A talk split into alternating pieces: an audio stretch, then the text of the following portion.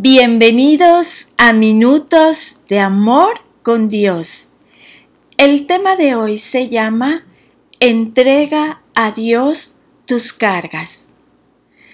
La Biblia dice, Echa sobre el Señor tu carga y Él te sustentará. Él nunca permitirá que el justo sea sacudido. Quizás sientes que en ocasiones pierdes el control sobre las pequeñas cosas y a lo mejor piensas que esas dificultades no son importantes para Dios, que no forman parte de sus competencias, como si el Señor tuviera ciertas áreas en las cuales no pudiese hacer nada.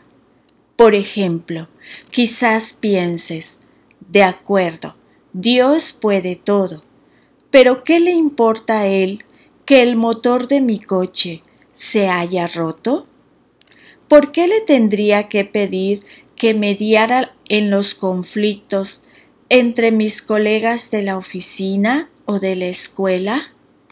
Nada de lo que estoy viviendo actualmente es importante para Él.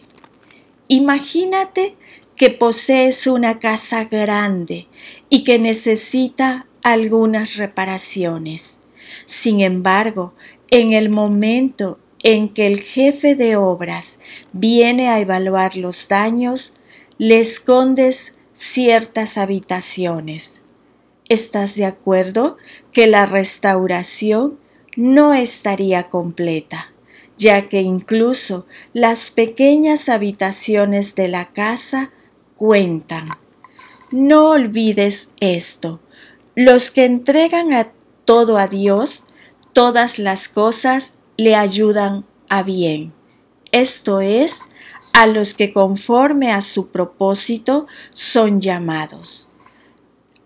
Isaac Newton decía, de la misma forma que un ciego no tiene idea de los colores, igualmente nosotros no tenemos ni idea de la forma en la que Dios, en su infinito amor, sabiduría, percibe y comprende todas las cosas.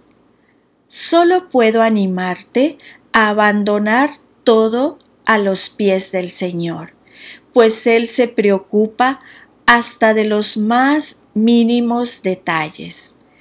Te invito a orar conmigo de esta forma. Padre Celestial, reconozco que tú todo lo puedes y que nada es imposible para ti. Reconozco también que sabes todo, mucho mejor que yo. Aunque no siempre entiendo todo lo que haces o permites, elijo confiar en ti. Hoy pongo mi mano en la tuya, pues quiero andar contigo. Ayúdame a aceptar lo que no puedo cambiar y a entregarte todas las cosas. Confío en ti en el nombre de tu amado Hijo Jesús. Amén. Y la lectura se encuentra en el libro de Colosenses 1.17. Cristo existía antes de todas las cosas. Por medio de Él, todo se mantiene en orden. Y la segunda lectura está en el libro de Romanos 8:28. Y sabemos que Dios va preparando todo para el bien de los que lo aman, es decir, de los que Él ha llamado de acuerdo con su plan.